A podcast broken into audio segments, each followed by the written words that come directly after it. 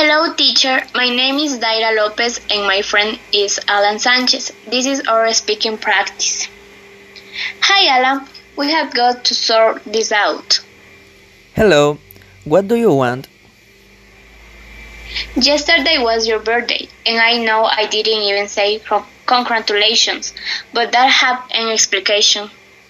Really? We will talk about that.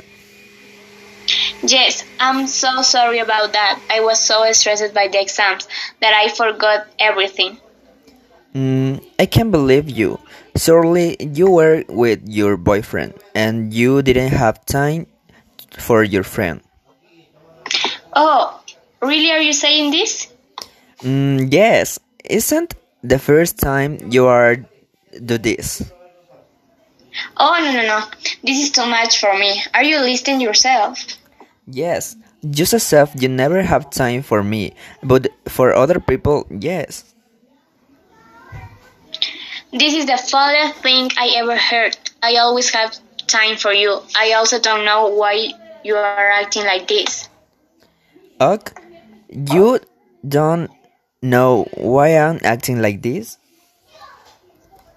Yes, I don't know why. This is the first time this has happened in the eight years that we have been friends. I have never forgotten, but I was really stressed out. I can't believe you. But what? There's something inside in me that tell me I shouldn't well believe you. What, really? Oh yeah. No, are you the angry one? Yes, because I should. I'm always looking out for you, and you get that attitude just because I forgot your birthday when you have forgotten mine a few times. Oh, that's not true. It is. You don't even send me a card or anything. No, you play the victim. You know what? I'm done. I already apologized, and if you want to continue acting like this is your problem. You can call me when you change your attitude. Bye.